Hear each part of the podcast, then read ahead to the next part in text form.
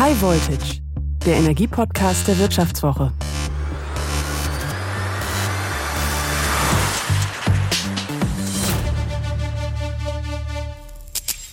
Wir sind abhängig. Abhängig von Putins Gas. Dabei haben wir eigentlich auch in Deutschland eine Menge Erdgasvorkommen, die wir nutzen könnten, indem wir zum Beispiel Fracking einsetzen würden. In Deutschland ist das aber seit einigen Jahren verboten. Aber könnte nicht vielleicht Fracking gegen Putin helfen? Es ist nun mal so, dass fast 60 Prozent unserer Gasimporte 2020 aus Russland kamen. Robert Habeck möchte diese Abhängigkeit jetzt verringern und hat kürzlich gesagt, dass bis Mitte 24 Deutschland bis auf wenige Ausnahmen komplett ohne russisches Gas auskommen könnte.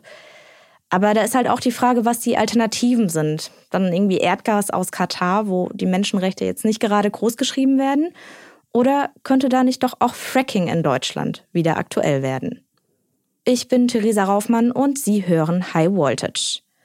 Bis vor kurzem war Fracking in Deutschland noch ein Wort, das kaum ein Politiker in den Mund nehmen wollte. Doch erst letzte Woche hat Bayerns Ministerpräsident Markus Söder gefordert, dass man Fracking in Deutschland zumindest prüfen solle. Wir dürften Öl- und Gasgewinnungen aus vorhandenen Kapazitäten in Deutschland nicht völlig ausschließen, hat er gesagt. Eine ähnliche Meinung vertritt auch mein Kollege Thomas Stölzel aus dem Ressort Innovation und Digitales bei der Wirtschaftswoche. Er hat sich für die Vivo ausgiebig mit den Risiken und Potenzialen von Fracking in Deutschland befasst. Thomas, du hast bei uns in der Vivo ja eindrücklich gefordert, dass wir jetzt dringend deutsches Fracking-Gas brauchen. Ist das für uns die einzige Option, um von Russland unabhängig zu werden? Naja, es ist nicht die einzige Option, es ist aber ein Baustein, äh, den wir nutzen können, um das zu erreichen. Also wir füttern im Moment äh, fünf äh, Prozent unseres äh, Gases, was wir verbrauchen, selbst. Und wenn wir Fracking, sag mal, das einfache Fracking benutzen würden, äh, könnten wir da relativ schnell von fünf auf äh, zehn bis 15 Prozent hochkommen, sagen Experten. Das ist interessant, du hast jetzt gerade irgendwie auch schon von einfachem Fracking gesprochen. Vielleicht nochmal für alle Fracking-Laien, die sich damit jetzt noch gar nicht auskennen oder noch nicht so tief auseinandergesetzt haben. Was genau ist denn Fracking und wie funktioniert das? Ja, beim Fracking ist es so. Also wenn man äh, ein Loch in die Erde bohrt, in eine Erdgaslagerstätte, dann fließt zwar ein bisschen Gas, äh, aber halt nicht besonders viel, weil das Gas lagert in so ganz winzigen Bläschen, in Poren in dem Gestein. Muss man sich vorstellen, so ich weiß nicht, jeder kennt wahrscheinlich Sandstein, das ist so ein bisschen grobkörnig äh, und zwischen den äh, zusammengepressten Sandkörnern sind halt Hohlräume und dort ist das Gas drin. Und das fließt sehr langsam zum Bohrloch und das lohnt sich in der Regel nicht oder oftmals nicht. Und wenn man das einfach äh, äh, bisschen besser fließen lassen möchte, damit es ökonomisch wird, muss man fracken. Dazu presst man eine Flüssigkeit, in der Regel ist es hauptsächlich Wasser, ein bisschen Chemikalien, da kann ich kleiner was dazu sagen, ähm, darunter und dann ist noch Sand in der Flüssigkeit drin und dieser Druck bricht quasi kleine Risse, die schon im Gestein entstehen, äh, bestehen, weiter auf, spült diese Sandkörner rein und hält sie offen. Und dadurch kann dann das Öl, äh, das Gas äh, besser zum Bohrloch äh, fließen oder strömen. Und diese Flüssigkeit, die man da dann eben ähm, reinfließen lässt, reinspritzt, was genau aus was besteht die und bestehen dadurch irgendwelche Risiken? Die besteht hauptsächlich aus Wasser, also größte Teil ist auf jeden Fall Wasser und äh, dann sind aber noch ein paar Chemikalien mit dazu, die man braucht, äh, damit das Fracking einfach besser funktioniert und keine negativen äh, Nebeneffekte hat. Das sind zum Beispiel Tenside drin, das ist äh, praktisch Seife und dies, äh, die verhindert oder die sorgt dafür, dass äh, das Wasser leichter in die Steine eindringen kann, weil es die, die Reibung zwischen Stein und äh, Wasser verringert. Außerdem sind äh, da Biozide drin, äh, also Mittel, die gegen Bakterien helfen, weil wenn man Wasser runterpresst von der Oberfläche, sind da auch Bakterien mit darunter und man möchte verhindern, dass sie sich in der Lagerstätte ausbreiten und irgendwelche chemischen Reaktionen auslösen. Das Ganze ist dadurch, dass es in mehreren Kilometern Tiefe passiert, äh, relativ harmlos. Mhm, jetzt ist ja aber eigentlich auch so ein bisschen die Stimmung in Deutschland eher so gegen Fracking. Das wird nicht so in Frage bezogen, so wirklich. Liegt das dann eben an diesen Risiken? Es gab da ja auch mal irgendwie angebliche Bilder, wo dann in Amerika irgendwie das äh, Trinkwasser brennt. Sind das diese Risiken, vor denen man auch in Deutschland ähm, Angst hat? Und ist das berechtigt? Ja, das ist sicher die Angst. Ähm, aber das Problem ist, dass hier sehr oft äh, zwei verschiedene Frackings durcheinander gebracht werden. Das klassische konventionelle Fracking gibt es seit 1961 in Deutschland. Wir haben in Deutschland ungefähr 500 Fracks gemacht. Das ist in Sandstein passiert das. Das kann man relativ gut steuern, weil äh, man weiß, wie bricht Sandstein und kann man wirklich einstellen, soll der Riss äh, 50 Meter, soll er 100 Meter lang sein, lässt sich gut steuern. Und es gibt das äh, neuere, unkonventionelle Fracking. Das findet in Schiefergestein oder in Tongestein statt und da lässt sich das ein bisschen schlechter steuern ist in den USA zum Teil ein Problem gewesen, weil äh, es in sehr geringen Tiefen eingesetzt wurde. Also teilweise in weniger als 600 Metern. Und da kann es äh, dann doch mal passieren, dass irgendwelche Risse bis an die Oberfläche kommen oder bis kurz vor die Oberfläche und Gas austritt. Äh, man kennt diese Bilder von den brennenden äh, Wasserhähnen. Äh, da muss man dazu sagen, äh, da sind mehrere Fälle mittlerweile nachgewiesen, äh, wo das einfach äh, falsche Bilder waren. Also das Gas, was dort im Wasser mit drin war, kam nicht aus Fracking, sondern das kam daher, dass äh, Brunnen durch äh, Kohleflöze gebohrt wurden und in den Kohleflözen ist auch Gas drin und das ist dann entsprechend in das, in das Grundwasser reinkommen, hatte mit Fracking überhaupt nichts zu tun. Nach einer kurzen Unterbrechung geht es gleich weiter. Bleiben Sie dran. Sie leben Fairness, Kultur und Werte? Zeigen Sie Ihr Engagement als Arbeitgeber und werden Sie Teil der Fair Company Initiative. Mit der Fair Company Initiative zeichnet das Handelsblatt Unternehmen aus, die insbesondere Berufseinsteigern und Young Professionals ein faires, attraktives Arbeitsumfeld bieten. Zu den entscheidenden Werten gehören unter anderem das Engagement für Mitarbeitende, Diversity und Chancengleichheit, Nachhaltigkeit und gesellschaftliche Verantwortung. Erfahren Sie jetzt mehr unter faircompany.de. Es gab ja auch in Deutschland dann eine Expertenkommission, die 2021 auch einen Bericht übers Fracking vorgelegt hat, wo sie dann auch zu dem Ergebnis kam, dass sich die Umweltrisiken minimieren lassen würden und man das Ganze auch eigentlich noch mal genauer prüfen könnte. Da ist aber irgendwie damals auch die Politik nicht wirklich drauf eingegangen. Aber jetzt haben wir ja irgendwie auch geopolitisch eine ganz andere Lage. Glaubst du, da ändert sich noch mal was? Und wie viel Potenzial hätte denn eigentlich Fracking hier in Deutschland? Also könnten wir damit jetzt wirklich in großem Stil unabhängig werden?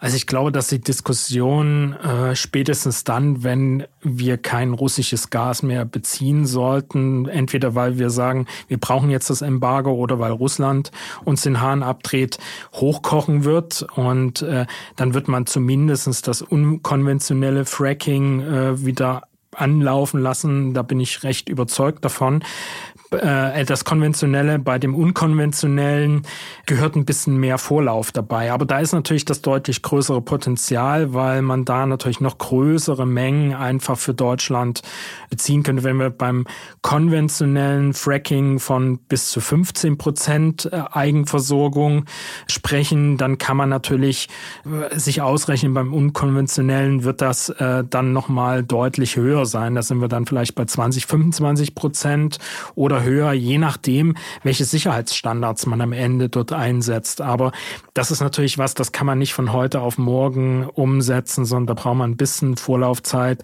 muss sich überlegen, welche Umweltrisiken geht man ein, welche nicht. Äh, man kann zum Beispiel beim, beim unkonventionellen Fracking einfach äh, sagen, wir fracken nur in sehr tiefen Tiefen also sowas fünf, sechs Kilometer, vielleicht auch mal vier Kilometer. Aber wir haben auch Lagerstecken, die sind ein paar hundert Meter tief. Und wenn wir da sagen, okay, da ist uns das Risiko zu hoch, ähm, dann schließt man sie einfach aus. Aber dann hat man natürlich auch ein bisschen weniger Potenzial. Klar, aber das heißt, das muss man irgendwie noch auch eine Weile durchdenken, gerade beim unkonventionellen Fracking. Wenn ich jetzt mal beides betrachte, das konventionelle im Sandstein und das unkonventionelle, könnte man vielleicht das Einfachere, was man auch schon kennt, bis zum Winter so hochfahren, dass wir damit schon ein bisschen unabhängiger werden könnten? Ja, das ist tatsächlich so, dass wir wir haben ja bis 2012 konventionell gefrackt in Deutschland und äh, danach wurden einfach die Umweltauflagen so streng, dass man gesagt hat, okay, es lohnt sich einfach nicht mehr, es ist zu aufwendig, zu problematisch. Und man hat dann einfach diese Bohrungen stillgelegt, die einfach da sind. Und wenn man jetzt einfach sagt, wir wollen die wieder anwerfen, kann man das innerhalb von ein paar Wochen machen.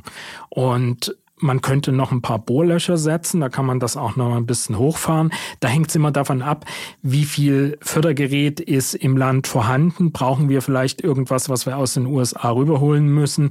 Entsprechend da sind wir abhängig, aber sag mal, bis Winter ähm, kann man da sicher eine ganze Menge machen, wenn man jetzt die Entscheidungen trifft. Mhm, und auf die Entscheidung kommt es ja irgendwie auch an. Wie sieht es denn im Rest von Europa aus? Gibt es auch europäische Länder, die da aufgeschlossener Fracking gegenüber sind? Wird das irgendwo in Europa schon gemacht? Also tatsächlich so, dass Fracking in Europa flächendeckend verpönt ist mittlerweile. Also es ist äh, wirklich, also Zuletzt war noch Groß, also in Großbritannien England äh, die eine Region, die das erlaubt hat, aber die haben auch 2019 Moratorium erlassen. Und sag mal in Mitteleuropa, Frankreich, Niederlande, Deutschland, Belgien, ähm, Großbritannien, äh, da ist es überall im Moment äh, nicht praktisch nicht zugelassen. Jetzt hast du ja eben auch gesagt, es ist irgendwie verpönt eigentlich in allen europäischen Ländern.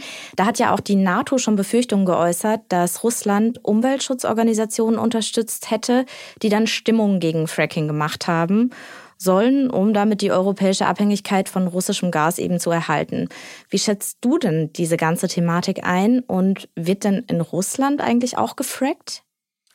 Also das klingt auf jeden Fall erstmal plausibel, dass Russland äh, gegen europäisches Gas Stimmung macht. Äh, es hat natürlich ein Interesse, die Abhängigkeit von russischem Gas äh, in Europa zu steigern und äh, europäisches Gas dafür schlecht zu machen.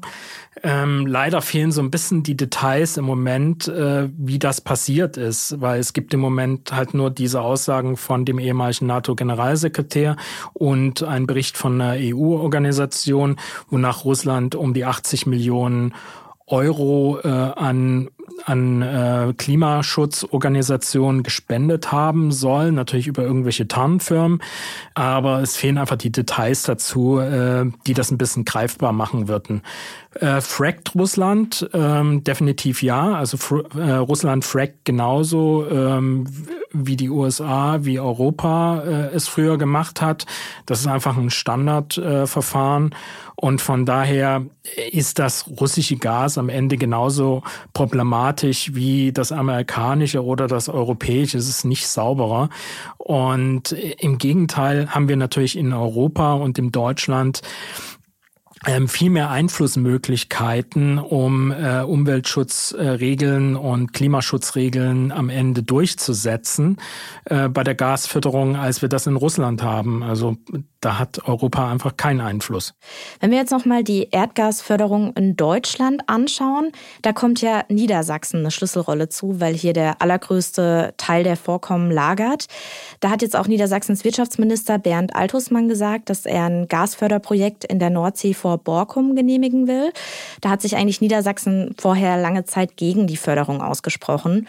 Wie viel Potenzial das hat und ob das auch reichen wird, das hat uns Herr Altusmann in einem O-Ton von unterwegs zu zukommen lassen. Da hören wir doch am besten einfach mal kurz rein. Bei dem Projekt in der Nordsee gehen wir von einem Vorkommen von rund 60 Milliarden Kubikmetern Gas aus in den kommenden Jahren. Ein Teil dieser Reserven sind im niederländischen Hoheitsgebiet zuzuordnen. Und natürlich setze ich mich nachdrücklich dafür ein, dass dieses Erdgas unserer Wirtschaft sowie unseren Bürgerinnen und Bürgern zur Verfügung gestellt wird.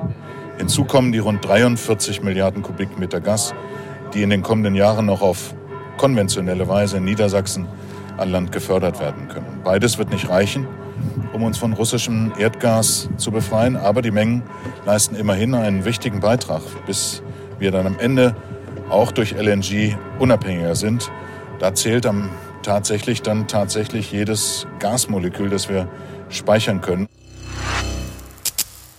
Altusmann macht aber in seinem Statement auch klar, dass für ihn zumindest momentan eine Diskussion über Fracking in Deutschland noch nicht in Frage kommt. Und bevor wir in Deutschland eine Diskussion über die umstrittene Fracking-Technologie beginnen, sollten wir zunächst einmal die Option Import von LNG, Verstetigung der eigenen Förderung und beschleunigter Ausbau der erneuerbaren Energien sowie natürlich auch die Etablierung der Wasserstoffwirtschaft ausschöpfen. Ich denke, das sind die entscheidenden Schritte, die jetzt zu tun sind. Wie schätzt du denn das ein, Thomas? Ist dieses Gasförderprojekt in der Nordsee schon mal ein wichtiger Schritt in die Unabhängigkeit von russischem Gas? Und glaubst du, dass, wenn jetzt auch sowas irgendwie verstärkt gefördert wird, dass wir dann doch vielleicht eher in Deutschland in die große Diskussion kommen, ob wir Fracking vielleicht doch erlauben wollen? Es ist auf jeden Fall kurzfristig ein richtiger Schritt, äh, wenn wir unabhängig von russischem Gas werden wollen, dass wir äh, sagen, okay, dieses Nordseegas äh, müssen wir füttern. Beim Fracking muss man sagen, ich würde mir einfach wünschen, dass in der Politik erstmal äh, zwischen konventionellen und unkonventionellen Fracking in der Debatte unterschieden wird, dass man einfach auch eine sachliche Diskussion führen kann ähm, über, über die jeweiligen Umweltrisiken. Und äh, dann kann man sich natürlich auch tatsächlich mal über unkonventionelles Fracking unterhalten, ob das denn äh, ob das sinnvoll ist, äh, wie schnell man das äh, auf die Beine stellen könnte und inwieweit uns das helfen würde am Ende. Wir haben jetzt ja vorhin auch schon über die Risiken, die es beim Fracking gibt, gesprochen. Da haben wir jetzt eins bisher noch ausgelassen, der sogenannte Methanschlupf. Was genau ist denn das und was ist daran so gefährlich? Ja, Methanschlupf ist es einfach, wenn ich ein Bohrloch bohre, dann kann es einfach sein, dass es äh, dass es nicht ganz dicht ist. Und dann sickert einfach neben dem Bohrloch äh, Gas nach oben und entweicht in die Atmosphäre. Methan ist ein 20 bis 80 Mal potenteres Treibhausgas als CO2, ähm, je nachdem, welche, welchen Zeitraum man annimmt bei dieser Rechnung. Ähm, und von daher ist es schon echt problematisch. Äh, ähm, hinzu kommt, wenn man frackt in sehr flachen Regionen, kann es dann natürlich passieren, dass Risse sich bilden, die irgendwo in der Umgebung dann das Gas äh, nach oben dringen lassen und äh, da es ja leichter ist äh, als das Gestein, geht's in die Atmosphäre und, äh, und schadet dem Klima massiv. Und äh, das kann man sich äh, auch ein bisschen nochmal vor Augen führen, wenn man zum Beispiel Ölbohrplattformen sieht. Da ist oftmals Gas auch mit, was äh, dabei entweicht. Und das wird extra abgefackelt, äh, weil einfach das CO2 weniger schädlich ist, was dabei entsteht, als wenn man das Methan ungefiltert in die Atmosphäre lassen würde. Hm, das klingt jetzt ja doch auch irgendwie nicht ganz so gut. Ich habe auch gesehen, dass Kalifornien jetzt ab 2024 neue Fracking-Projekte nicht mehr genehmigen will, das also verbieten möchte. Könnte man jetzt mit der Forderung, dass man Fracking in Deutschland doch nochmal überdenken sollte, nicht vielleicht auch falsch liegen? Also grundsätzlich ist es so, dass äh, Gasförderung allgemein natürlich sehr klimaschädlich ist. Und von daher äh, muss man da jetzt einfach abwägen, ähm, Klimaschutz versus äh, äh, Unabhängigkeit von Russland äh, kurzfristig. Mittelfristig muss man weg vom Gas, das ist völlig klar. Ähm, kurzfristig ähm, wird uns wahrscheinlich nicht viel anderes übrig bleiben, als weiter auf Gas erstmal zu setzen. Aber man kann natürlich äh, Vorsichtsmaßnahmen treffen. Man kann äh, darauf achten, dass man Bohrlöcher ordentlich abdichtet. Das ist sehr oft, äh, Methanschlupf tritt sehr oft bei alten Bohrlöchern auf, die nicht ordentlich versiegelt wurden. Also darauf muss man achten. Ähm, und man kann natürlich darauf achten, dass man nur in sehr tiefen Tiefen ähm, fördert, wo dichte Deckgebirge zum Beispiel Beispiel aus Salz oder so nochmal drüber liegen und einfach verhindern, dass äh, das Methan dort durchsickern kann, wenn man frackt. Fracking in Deutschland ist also auch immer noch ein umstrittenes Thema.